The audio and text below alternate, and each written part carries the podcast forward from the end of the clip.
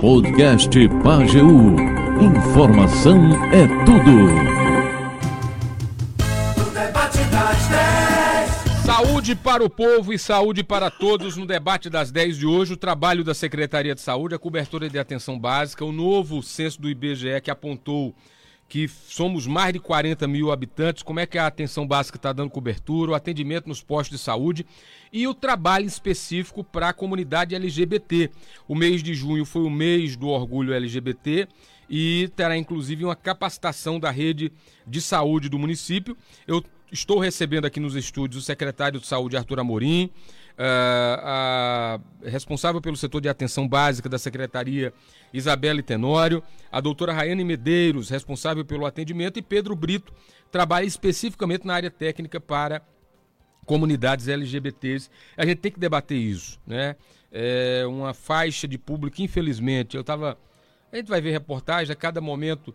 Ontem mesmo eu estava vendo uma reportagem no Fantástico, não é de, de tem um humorista que gira por cidades e ele falando com é, uma pessoa trans e a pessoa dizendo quando ele perguntou o que você quer de futuro ela não falou em emprego ela não falou em melhoria de qualidade de vida ela não falou ela falou em reconhecimento em respeito é? e, e, se emocionando por conta é, da necessidade que a sociedade reconheça e respeite essas pessoas e que tem todo direito à sua opção sexual, como, a, como quem é hétero tem, como quem é bi tem. O debate não.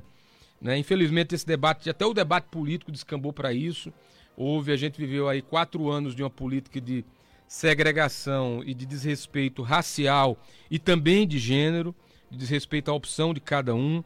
E esse é um debate que a gente precisa puxar também né, para retomar isso. Mas tem muita coisa para a gente conversar com uma mesa tão qualificada. Eu queria começar pelo secretário perguntando do censo que comprova o que os agentes de saúde já vinham dizendo. Vocês tinham um levantamento paralelo que já mostrava que Afogados tinha mais de 40 mil pessoas. Veio o censo que fez bater esse dado. E a, a dúvida sempre é: né, Afogados já tinha melhorado no início da, da, da gestão Sandrinho, Arthur, o coeficiente do FBM para 1,8, melhorou um pouco o repasse de receitas obrigatórias. Mas é, a parte da saúde você eh, tem que cobrir essas pessoas, todas essas pessoas, independente da classe social, de qualquer outra opção, elas têm direito à atenção básica, elas têm direito, quando necessário, a uma rede de saúde que garanta atendimento. Eu queria saber se a Secretaria de Saúde está conseguindo dar cobertura a todo esse povo. Bom dia, prazer tê-lo conosco. Bom dia, Nil. Bom dia a equipe que está aqui. Como você já falou, é uma equipe muito qualificada. É... Rayane é nossa médica, atua na atenção básica do município. Né? É... Torceu o pé aí, Nil, mas hum. é aguerrida. Não deixou os compromissos de lado e veio para cá. Então, muito obrigado por estar aqui. Pedro, que além de ser uma área técnica que a gente consulta para essa política específica LGBT, ele também cuida da qualidade da nossa água, viu, Nil? Muito bom. É o cara que cuida da água da zona rural e da zona urbana para que a gente possa consumir, né, água com qualidade. Então, isso é importante. E Beli, né, que é, é responsável pela atenção básica, junto com Luciana, que é nossa outra coordenadora. É, Luciana, ela não gosta muito de vir falar na rádio, você já sabe disso. Eu já até Pernil, vamos fazer Luciana falar, mas uhum. ela fica meio com vergonha. É, Tito, você e os ouvintes, é muito importante, né? A gente brigou muito para que de fato o censo ele pudesse acontecer, porque o censo é um dado oficial, né? Quando a gente tem é, uma estimativa da população através do censo, a gente passa a se balizar né, na organização da política pública dentro do município, dos estados e da União, a partir desse dado, que ele é oficial. Como você bem falou, a gente já utiliza um sistema informatizado aqui né, desde 2014. 2015 a gente é, começou a operar com a SUS-AB dentro das equipes de saúde da família. Que danada é isso? É um sistema de prontuário eletrônico onde a gente de fato trabalha né, a atenção à população, é, integra esses dados que a gente atende à população dentro desse sistema e a partir de agora é que a gente está trabalhando, junto ao Ministério da Saúde, uma interoperabilidade com outros níveis de atenção. Ou seja, o cara que é atendido na atenção básica vai para um hospital, tem acesso ao ESUS, ele sabe o tratamento que ele faz na atenção básica e isso ajuda na intervenção dentro do hospital. Por isso que eu sempre investi muito nessa questão de tecnologia. E como você falou, a gente já dizia que Afogados tinha mais de 40 mil habitantes, né? Uhum. É uma coisa interessante é que hoje em si, você está vendo muito aí, é, o governo federal ele está chamando muito as pessoas para poder escutar. Né? Principalmente os conselhos que representam segmentos, que re representam é, organizações é, governamentais em si. Para você ter ideia, está tendo nesse momento a conferência, a 17 Conferência Nacional de Saúde daqui de Pernambuco. A gente tem é, mais de 70 representantes. Aqui de Afogados tem quatro pessoas lá, né? E interessante falar. É para isso que o Jota foi, seu amigo Jota isso. foi? Jota, como Ele tá lá. Da, do, da representação dos agentes de saúde, né? Ele foi como trabalhador de saúde, uhum. foi ele o Lucas, a Neucimar, né? É, tem outra pessoa aqui que já já eu digo uhum, o nome. Certo. O que é que acontece? Para poder reafirmar alguns é, direitos e organizações que antes tinha e que se foi acabado nesses últimos quatro anos. É, uma coisa que vem me chamando muito a atenção, né, inclusive em várias discussões com o Nésio que a gente tem, que é o coordenador da, da SAPS, da atenção primária, é sobre o padrão ouro que ele está buscando trazer para o atendimento da atenção básica. Que danada é isso? É limitar o número de pessoas para que se tenha uma unidade básica de saúde vinculada. Ou seja, é, ele diz que que, que pensa né, no número de duas mil pessoas para cada UBS. Isso seria uma coisa maravilhosa, né? Mas uma das coisas que a gente discutiu era como é que a gente vai garantir financiamento federal para que isso possa acontecer. Aqui em Afogados, a gente tem todas as unidades da zona rural específica respeitando esse número. Né? A gente não tem nenhuma com mais de duas mil pessoas é, como assistente como referência para assistir.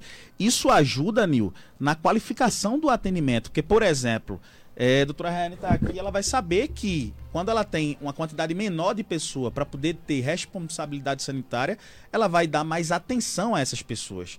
E aí, eu estava aqui com uma unidade, Nil, que eu estava muito preocupado, que é a unidade da Ponte, por exemplo.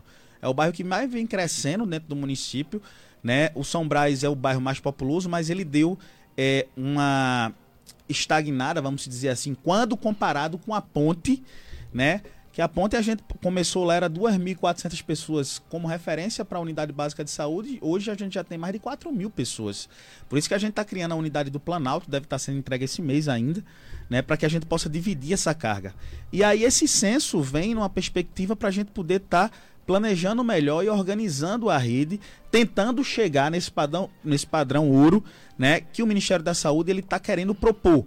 É tanto que o Previne Brasil, né, se teve uma discussão na semana passada, é, tem um encaminhamento muito forte para que ele deixe de existir aquele modelo específico adotado é, no governo o, o anterior, né, no governo do, do, presidente Jair Bolsonaro, e se tem uma perspectiva hoje, inclusive, Nil, de voltar o financiamento per capita que era anterior, né, que era quando na época do governo do presidente Lula, se tinha esse per capita. O que é que isso significa?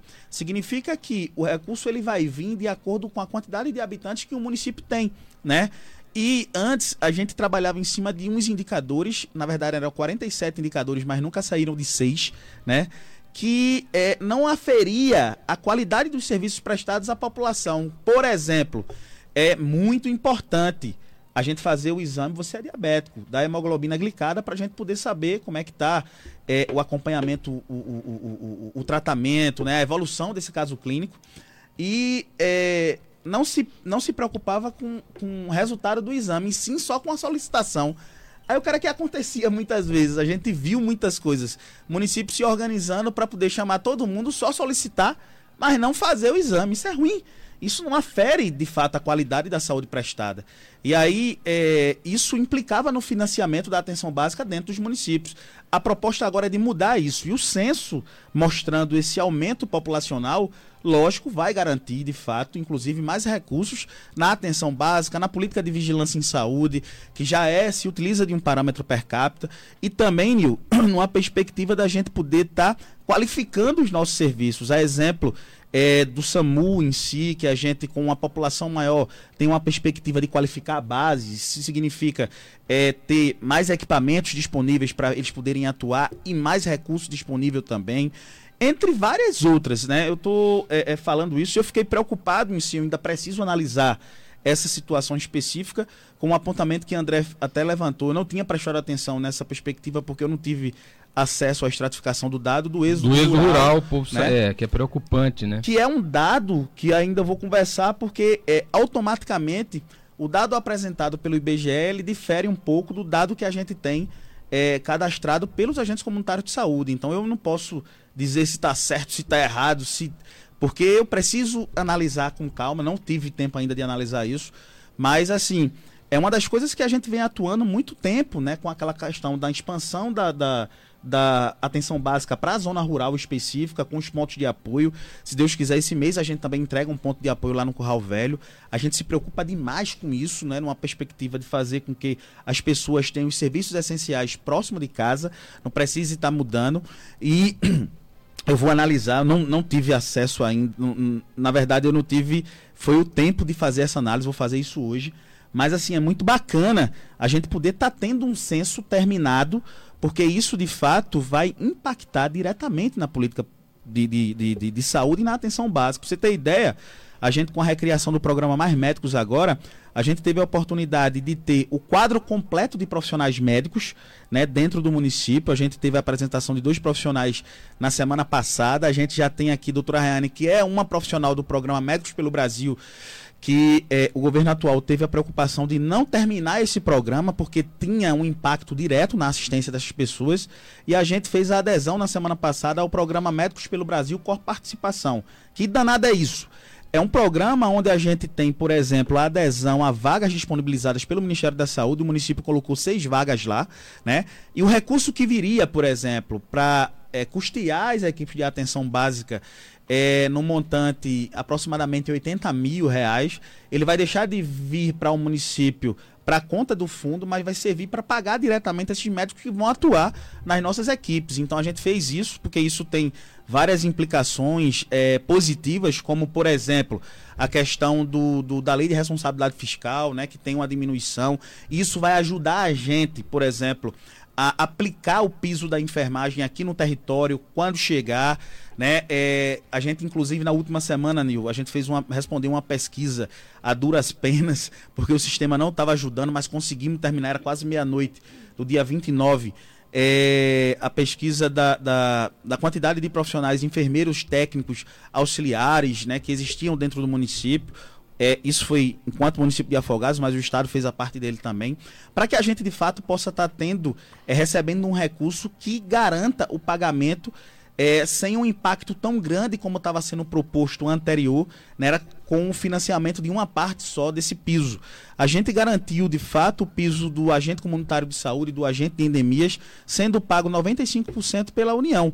Então a gente precisa desses 95% para poder bancar, de fato, esse piso e, inclusive, é, aproveitando esse recurso, né, que teoricamente, teoricamente, a gente vai ter uma economizada pagando esses salários a gente pode estar tá propondo, inclusive, Nil, é, um aumento de salários para a classe da odontologia, que é os odontólogos e os é, técnicos de saúde bucal, auxiliares de saúde bucal, porque esse negócio de piso está virando uma briga na unidade básica. Porque o médico tem um salário, o enfermeiro vai passar a ter um, e o dentista vai ter um outro, né? E é, todos têm essencialidade, todos são importantes, hum. né? Todos desenvolvem as políticas em si, inclusive como essa que a gente está aqui fazendo essa discussão da política de atendimento para o público LGBT. Então, isso vem uma discussão muito forte, a gente vem trabalhando muito com planejamento, a gente instituiu uma mesa de negociação permanente com os funcionários para a gente poder estar tá negociando isso e dando andamento a essa pauta. Uhum. Mas, se Deus quiser, logo, logo, após o Planalto, a gente deve estar tá tendo outras novidades aí. A gente está querendo fazer aqui agora no centro nessa questão do Mandacaru, dividir as unidades básicas de saúde, as duas funcionando no mesmo prédio, a gente está tendo uma dificuldade em si sobre identificação e o vínculo uhum. da população para com a equipe. Então a gente está pensando em deixar uma unidade, Mandacaru 1, nesse prédio aqui, Mandacaru 2V, um outro local para ela poder funcionar. Então tudo isso passa, isso vai estar tá sendo junto é, andando dentro de um programa que a gente vai chamar de Requalifica UBS Afogados. É, que Sandrinho deve estar falando sobre ele aí nos próximos dias. Ok, a gente tem outros temas para falar certo. e dúvidas também, mas eu queria, a gente, eu recebi uma demanda para falar um pouco do atendimento às comunidades, ao público LGBT, né? E eu estou aqui com o Pedro Brito, que responde especificamente por essa área técnica de atendimento. Eu queria saber, a gente vive num mundo né, de, de preconceitos em relação à comunidade LGBT e numa quadra que foi muito difícil, de ainda mais negativa de direitos e até, digamos, satanização por alguns setores conservadores dessas comunidades que é, têm os mesmos direitos de qualquer cidadão. Eu queria saber se esse quadro de preconceito afasta essa comunidade, porque ela precisa de serviços de saúde, precisa de atenção básica, precisa de acompanhamento, precisa de orientação para a questão das DSTs, que são doenças que podem chegar não só para essa comunidade, como também para os héteros e, para, enfim, para qualquer um. Mas por conta do preconceito também muitas vezes querem estigmatizar, rotular, dizer que LGBT, que, que LGBT é público-alvo direto para DSTs, e não é assim. A, orientação vale para todo mundo. Eu queria saber se essa, essa janela de preconceito que a gente viveu, Pedro, também afugenta esse público ou se eles estão tendo a procura né, dos serviços de atenção básica e dos serviços mais específicos voltados para essa comunidade. Bom dia, prazer tê-lo conosco. É, bom dia, Nil Júnior. Bom dia, meus amigos aqui é, e ouvintes da Rádio Pajeú. É, então, Nil, é, sim, afasta e muito. Porque uhum. a gente sabe que a, a população LGBTQIA+, ela tem uma... Ela tem necessidades voltadas para a saúde que são específicas da comunidade. Uhum. Então, para isso, inclusive, a gente tem é, uma política nacional de saúde integral da população LGBT, né? É, que foi até realizada, feita né, em 2011, estabelecida através de portaria. A gente tem no Estado também uma política estadual de, de direito à população LGBT voltada para a saúde. Uhum. É, inclusive, Pernambuco foi o primeiro estado a ter uma política desse tipo, né? E, e, só através dessas políticas a gente já consegue perceber o quanto a, a comunidade tem demandas específicas voltadas para a uhum. saúde.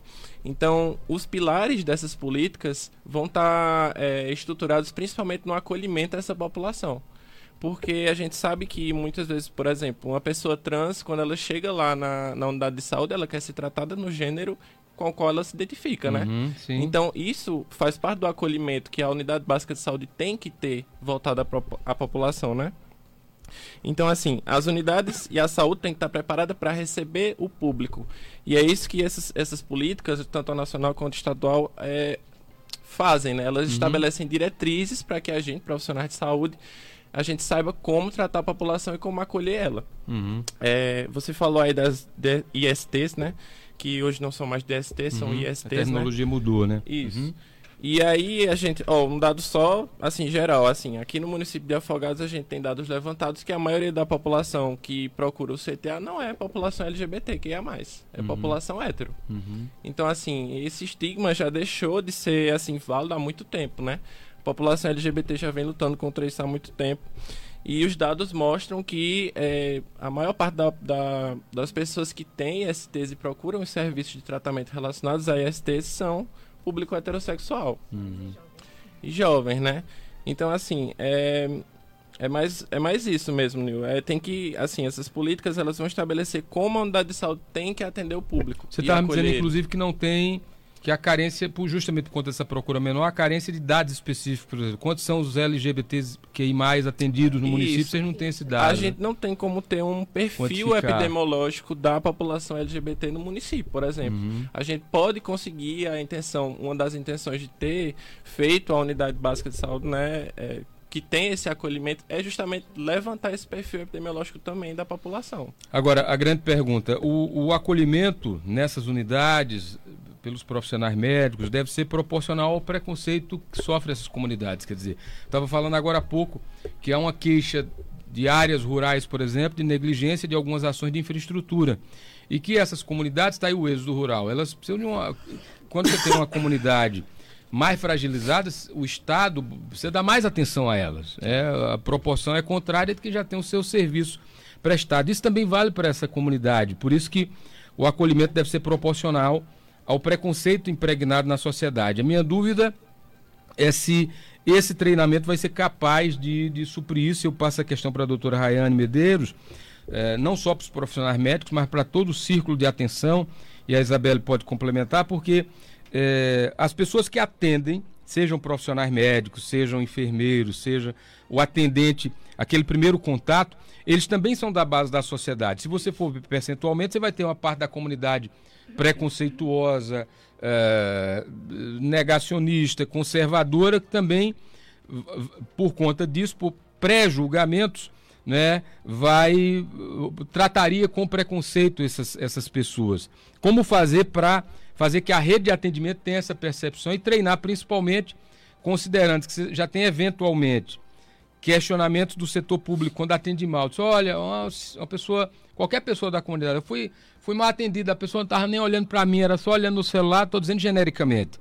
Se você já tem esse perfil de atendimento para a população, digamos, é, é, para para a população, para o público geral, né, eu imagino para essas comunidades o que, que elas, o, os exemplos que essas pessoas não devam sofrer por conta desse preconceito estrutural, doutora. Bom dia. Bom dia, Nil. Bom dia, ouvintes. É, a verdade é que esse, essa questão social, né, essa barreira social, ela já é por si um, um motivo de existência das unidades especializadas no acompanhamento das populações específicas como população negra, população LGBT, é, centro de saúde da mulher, centro de saúde da criança, mas em especial a saúde da população LGBT, ela tem é, a barreira social que causa adoecimento, assim como a população negra também.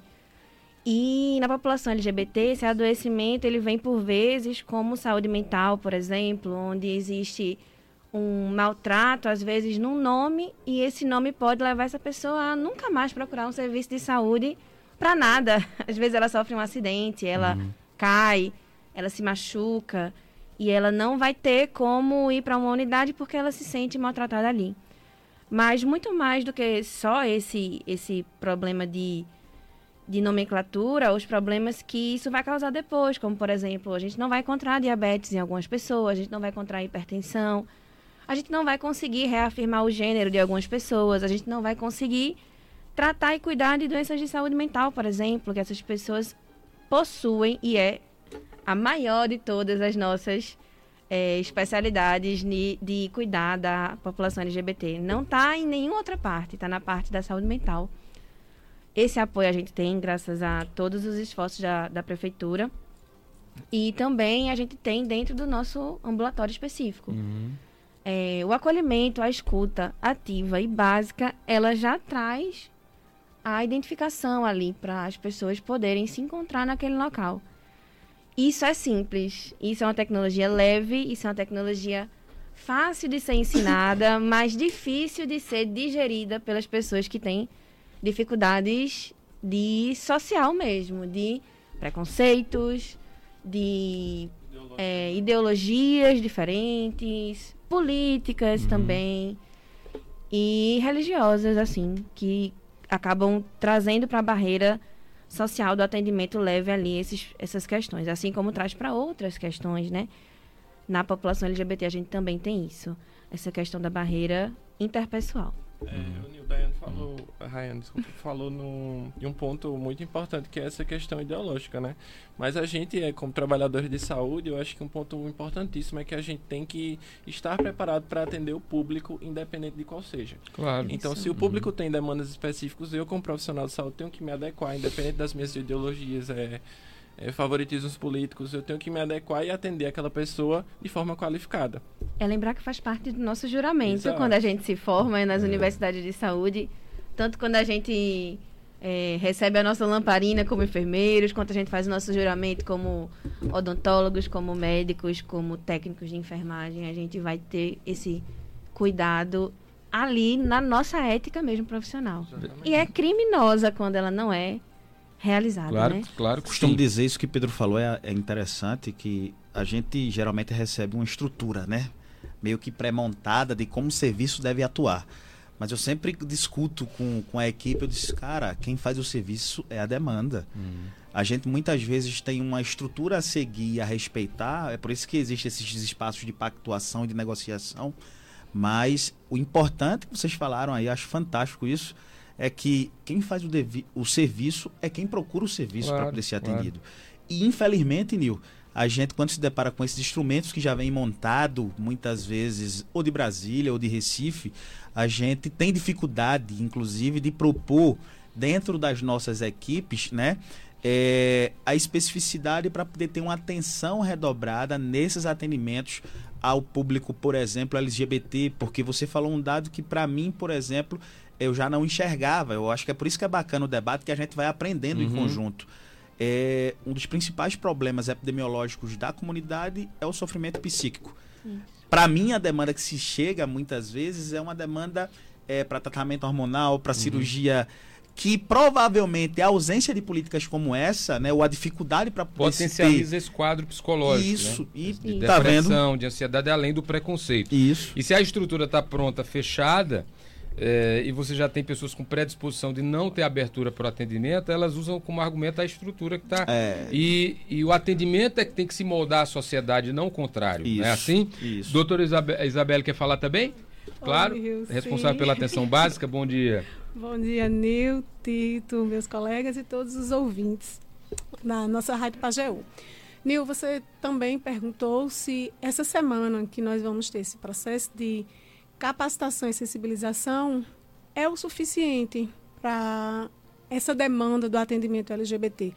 É, eu só quero reforçar que no município de Afogados, no dia 17 de maio, nós implantamos um serviço específico para esse público, a equipe do Mandacaru 1, ela está como nosso modelo, porque nós queremos sim, enquanto gestão, ampliar esse atendimento para todas as nossas unidades básicas de saúde, para toda a nossa rede de atenção. Mas para isso, a gente está num processo de construção. Nós já fomos a coordenação da atenção básica, junto com a equipe do Mandacaru, nós fomos até Recife, Conhecemos os serviços ofertados por lá na Policlínica Lessa de Andrade, no Hospital da Mulher. Fizemos essa primeira etapa. No dia 17 de maio foi implementado, foi implantado, na verdade, o serviço. E essa semana nós vamos capacitar, voltar para uma nova capacitação a equipe do Mandacaru e sensibilizar toda a nossa rede de atenção uhum. com um olhar especial, pensando na equidade, que é um dos princípios do SUS, para esse público. E eu só ressalto que esse eixo, essa questão desse atendimento, surgiu da nossa Conferência Municipal de Saúde, uhum. através da participação popular, através de um pedido, de uma solicitação, e que a gestão, no seu plano anual de saúde, foi lá e implantou. O que é muito importante, a participação social, e eu só reforço a questão das conferências municipais de saúde. Perfeito. Vamos lá. é, Nil, tem algumas questões aqui, Arthur, que são. Eu vou pedir para você ser objetivo para a gente retomar a pauta com os demais convidados. Mas vamos lá. Marcação para endocrinologista. Nil, faça um tratamento que é para voltar de três em três meses. Faz oito meses e não consigo voltar. Sou da UBS do São Brás. Isso é o que, UPA, Arthur? É, na UPA. Aproveitando o ensejo, a gente está com uma novidade aí. Acho que em agosto a gente consegue destravar um projeto chamado Telemedicina, que a gente vai trabalhar Sim. numa perspectiva de poder estar tá diminuindo essa fila, Nil, e ajudando essa rede estadual a dar esse feedback mais rápido né, para os nossos pacientes. Uhum. Então, isso é UPA, a, a, questão de resolutividade da UPA quando vai encaminhar. A Marleide está perguntando de sinarina de 25 miligramas. Está com três meses que ela vai pegar e não acha. E aí? É, eu oriento Marleida a procurar a farmácia básica em si para poder ter informação. A gente teve, Nil, é, 52 contratos gerados a partir das licitações que a gente fez, que é pregão eletrônico. A gente teve algumas empresas, infelizmente, de longe que ganhou essa licitação e que estão apresentando dificuldade para poder entregar medicamentos básicos da gente, né? Então, assim, é, procura lá para poder se informar e aí qualquer coisa Caso a gente tenha, por exemplo, dificuldade com empresa por muito tempo, a gente está sempre chamando as segundas colocadas ou as terceiras para poder garantir a entrega disso. Né? Ah, Carla Thaís quer saber de médico e odontólogo no Sobreira. Diz que essa situação de ausência, quando é do odontólogo, reclama que não tem material para trabalhar e tem o problema do médico, inclusive já tinha sido questionado aqui, a gente falou contigo, né? Foi, a gente inclusive desligou o profissional na semana passada, que estava com dificuldade de comparecer na unidade é, no acordo que tinha feito com a secretaria, num contrato de fato assinado. Né? E aí a gente fez a adesão a esse programa Médicos, é Mais Médicos com Participação. A gente tem uma perspectiva de estar tá recebendo esses profissionais no mês de agosto, Nil. A gente não tem condições de receber esse mês por uma questão do próprio Ministério, mas de fato, o pessoal da atenção básica, a Beli está aqui, está organizando é, um rodízio com os profissionais para que durante esse mês, né, da ausência desse profissional lá, a gente consiga atender a população do Sobreira.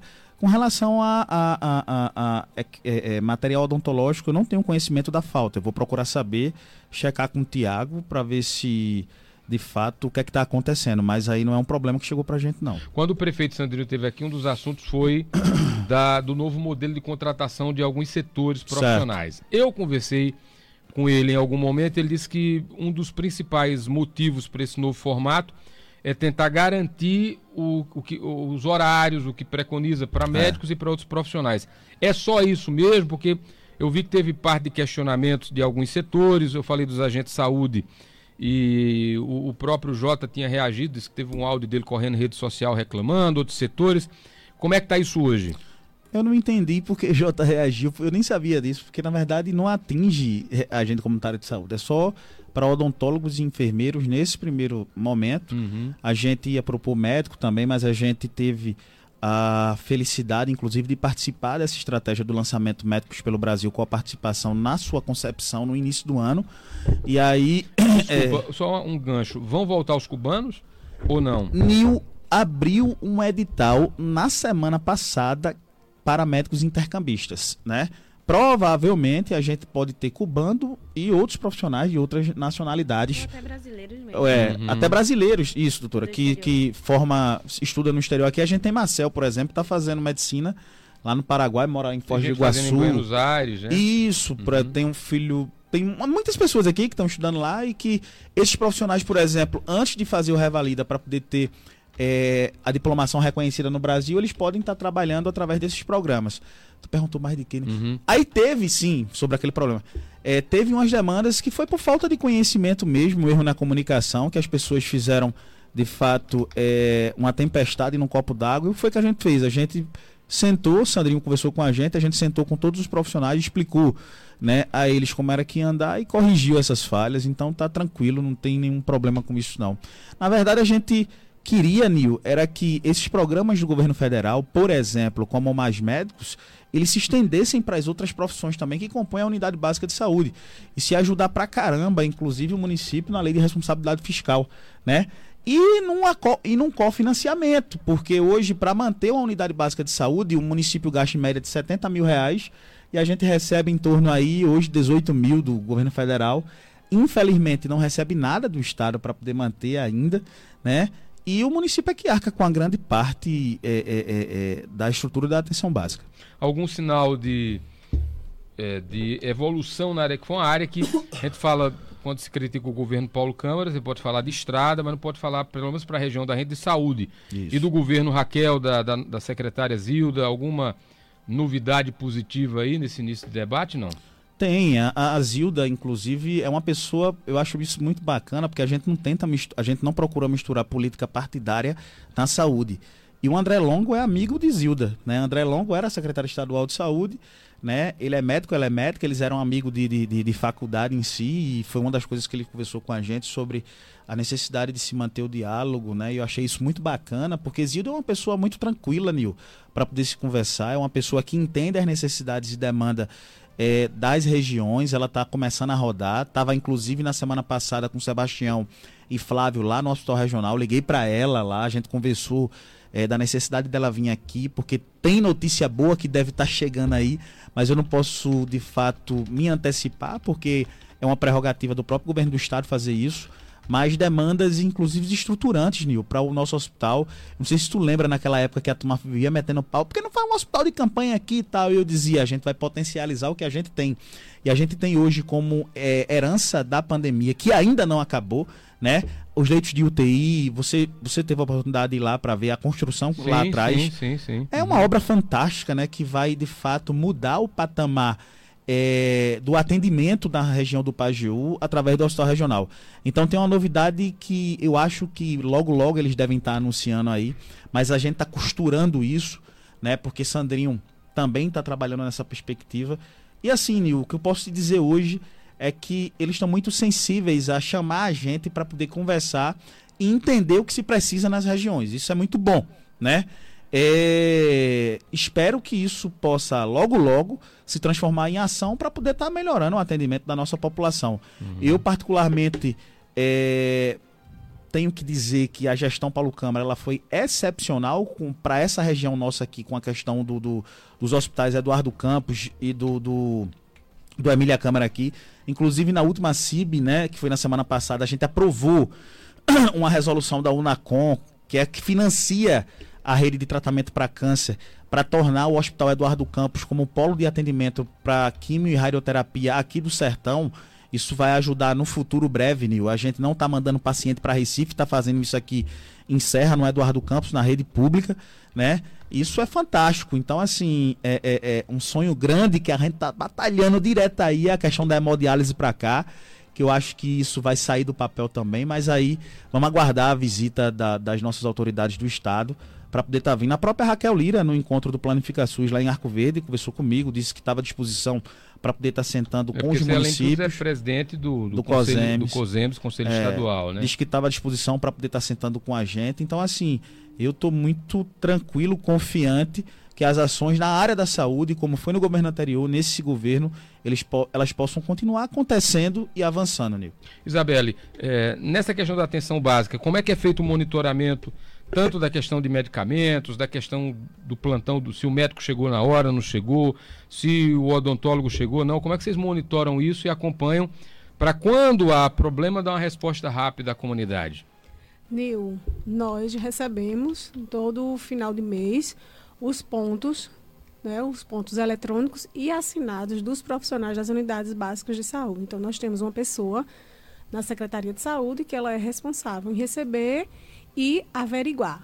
Então, nós temos sim como verificar e dar uma resposta à comunidade com relação a esses horários e os pontos. Uhum. Doutora Rayane, do ponto de vista de demandas hoje, a gente passou uma janela aí, eh, principalmente com crianças, com muitos problemas relacionados a síndromes respiratórias.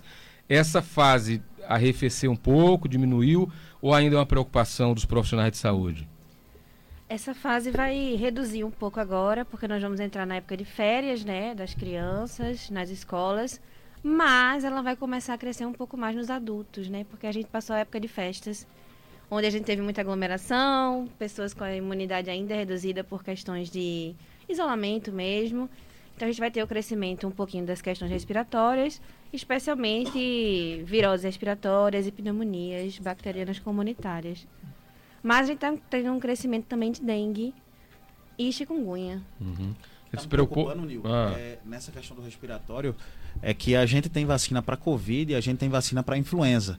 A gente não tem para o vírus sincicial respiratório, que é o que tá que causa aquele período de, de, de todo ano ter as doenças em si, né? Uhum. É o que a gente chama do período sazonal da gripe. Uhum. E existe, a gente estava analisando com o pessoal da epidemiologia aqui, um período de que isso é mais frequente. Se tem uma indicação, ninguém sabe se isso vai acontecer. Eu acho que esse ano vai ser diferente, como a doutora falou. Acho que a gente vai ter um aumentozinho ou um, um, um tempo a mais né, da presença de síndromes gripais é, é, a partir do dia 15 de, de, de julho, que seria o período que até o Estado também estava indicando que isso iria diminuir. Uhum. Mas é, é, eu espero que se, se concretize, mas pelo que a gente está vendo, eu é. acho que não vai, não. Vai, vai perdurar um pouco. Exatamente. Hum. Doutora, atende em que unidade? Eu atendo no Mandacaru 1. Uhum. E a, como é que é a demanda lá espontânea da unidade? Porque fica no área central, né? Sim, a gente trabalha com demanda espontânea, completamente demanda espontânea, acolhimento de demanda espontânea. A gente não faz atendimentos agendados, a menos que eu opte por fazê-los, né? Por pedir um retorno para aquela pessoa para uma data específica. Uhum. É, os atendimentos são agendados apenas para gestantes e para a puericultura, né? Que são os atendimentos das criancinhas. Uhum. temos uma demanda grande, né? Geralmente ela aumenta em épocas é, longe das festas, mas deve aumentar nessa próxima semana e reduzir um pouquinho nas próximas por questões de festas da cidade também, né? Isso, é. Mas a gente tem uma demanda festa- bem grande porque é uma, uma unidade central e aí a gente tem essa, esse acolhimento de pessoas, às vezes, de outros lugares, até às vezes de outras cidades, procurando é, conhecer alguma coisa do SUS ou até procurando uma falha de outras cidades que acaba se perdendo também, né? A gente recebe, às vezes, até outros municípios. E esse, essa falha não depende só de nós, né? Depende de outras, outras cidades. Mas a gente acolhe, né? Afogados é uma grande cidade acolhedora. Sim, sim, por característica mesmo, né? Acaba absorvendo. Pedro, retomando o debate sobre a comunidade LGBT, eh, existe uma porta de entrada específica para esse público ou a orientação é que, por exemplo, vale a regra para os demais setores da sociedade? Eu, eu, eu moro na Coab, eu procuro a unidade básica daquele setor, ou tem uma porta de entrada específica para eles? Então, aqui no município, é, como a Isabel estava falando, a gente conseguiu né, fazer uma, é, um treinamento em unidade de saúde, né, a unidade que a doutora Rayane é, atende. E aí essa unidade, ela escolheu um momento de início, né, específico, né, que é nas quartas, nas quintas-feiras à tarde. E aí, só que esse horário não é limitado apenas para o público LGBT. Então, Uhum. a unidade básica de saúde é portas tudo. abertas, então a todo momento que a, que a gente precisar, né, a gente vai na unidade básica de saúde. Mas a gente escolheu esse momento porque, mais uma vez, a população LGBT tem algumas demandas específicas. E aí seria importante de início esse horário é, específico para a gente estar atendendo a população. Então a porta de entrada seria a Isso. O Mandacaru, né? Mandacaru 1. Mandacaru 1 nas quintas-feiras à tarde. Então é, lá você vai contar com um acolhimento né, feito pela enfermeira. Isso. E logo após o acolhimento você vai ser atendido pela doutora Rayane. Isso. É, e é importante, Nil, que a comunidade assim vá. É, faça o atendimento, porque é, a gente conseguiu, né, através da conferência, como o Isabel falou, é, que a gente conseguisse se adaptar essa unidade básica de saúde. E através do prefeito Sandrinho também, Arthur. É, isso é uma coisa que, assim, na nossa região não existe outra, outra cidade que tenha uma unidade básica preparada para acolher o público como a nossa. Então, assim, é de fundamental importância que a comunidade também procure, né? A doutora Rayane é super predisposta, a gente, ela é, sabe das demandas específicas da população, né? Então, pessoas trans, trave- travestis, é, demais siglas, né? Os L, G, o B, todas as outras siglas também sintam-se à vontade para ir é, fazer atendimento com a doutora Rayane. É, a gente também. É, é importante dizer que nessas políticas que eu falei anteriormente, a gente tem políticas voltadas para o processo de transexualização também. Então, o SUS, ele é, garante alguns hormônios, né, principalmente os hormônios femininos, que fazem parte do processo de transexualização.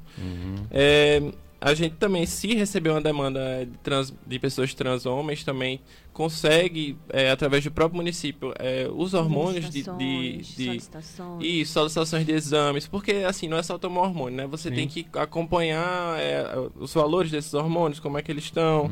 É, tem todo um processo Tem que envolvido na monitorando, saúde. né? E lembrar que esse Exatamente. direito que ele é garantido, que ele está colocado hoje nesse local, que ele só pode ser mantido através das próximas conferências, através dos, no- dos próximos planos, se ele realmente for utilizado. Porque senão a gente Exato. sucateia nosso próprio cuidado. Exato. E aí a gente não pode deixar que isso caia no esquecimento, que as pessoas não procurem.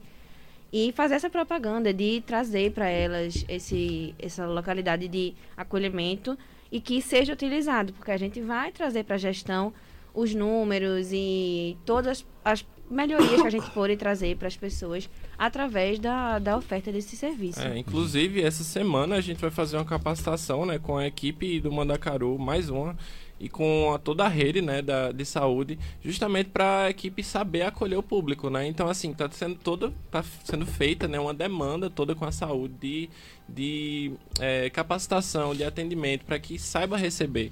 Então, é importante que a comunidade também se envolva, né? procure o atendimento. Né? Não precisa ser para uma demanda específica também, mas vai para ver como é que está a situação da saúde, né? fazer exames de rotina. É importante demais. Perfeito. Arthur, estou com mais de uma pergunta aqui sobre atenção ao autista. Eh, Nil pergunta que é uma comunidade que cujo diagnóstico, a notificação aumentou muito. Isso. A Luciana quer saber né, se há um, um trabalho específico para os autistas no município. Essa pergunta é a mesma da uh, Daiane. Isso. Eu, inclusive, me preocupei muito com os diagnósticos que estavam sendo fechados sobre autismo é, no município. E aí a gente se, se, se debruçou sobre um projeto uhum. do próprio SER. E o microfone da rádio tá caindo aqui. Não... É porque é, é, muito de acordo com o convidado. Vixe, Maria. não foi eu que quebrei, não, viu? Não, pode ser. Então, é, a gente se debruçou, a gente vem conversando aí com algumas entidades de organização para poder estar tá colocando o SER para se tornar também intelectual. A gente, o primeiro passo foi dado, que é, de fato, ter a aprovação né, na rede estadual do serviço, a gente aprovou isso em si, em si e encaminhou para a CIB, onde a gente referendou essa aprovação da região. A gente está no momento agora de organizar o serviço para poder estar tá garantindo equipe, né? Então, logo, logo, eu fico de, com dificuldade para dizer data, porque equipe depende de profissional e profissional especializado é uma coisa que não é fácil, né? Eu tô penando com algumas áreas específicas, não médico inclusive, que a gente antes tinha dificuldade com médico, mas hoje eu tenho uma dificuldade enorme com terapia ocupacional. Pense numa dificuldade que eu tenho, que não é só a gente aqui, é a gente e vários outros municípios, né? Moral da história, é... Dilcinho, que coordena o serviço, ele está antenado, preparou inclusive o serviço para já começar a receber essa demanda, mas a gente está atrás de formar a equipe que logo logo quando se formarem a gente vem para cá para poder informar a população e ter um atendimento mais qualificado. O atendimento que a gente tem hoje é um atendimento meio que fragmentado ainda, uhum. né? E eu acho que isso não ajuda no processo de recuperação é, e de acompanhamento dessas crianças, inclusive. É por isso que a gente está montando uma equipe específica para poder atender a esse público com a melhor qualidade e não deixar com que as mães muitas vezes Nil, tem que ir para Serra Talhada é, atrás de uma determinada terapia que não é o tratamento completo então uhum. assim é uma coisa que nos preocupa pra caramba e a gente precisa resolver isso, né? Uhum. Mas eu tô a depender ainda dessa formação da equipe para poder botar para funcionar. Perfeito. Me mantém informado sobre isso. Eu quero certo. agradecer a você, Arthur, agradecer ao Pedro, a Isabela, a doutora Rayane Medeiros. Muito bom o debate para falar de inclusão, para falar dos serviços, para responder os ouvintes. Agradecer a todos que participaram e mais uma vez pedir desculpas àquele que eu não pude atender aqui, muitas mensagens e acabaram eh, algumas sem resposta, acaba acontecendo mesmo, não dá para atender todo mundo. Final do debate de hoje. Se você quiser.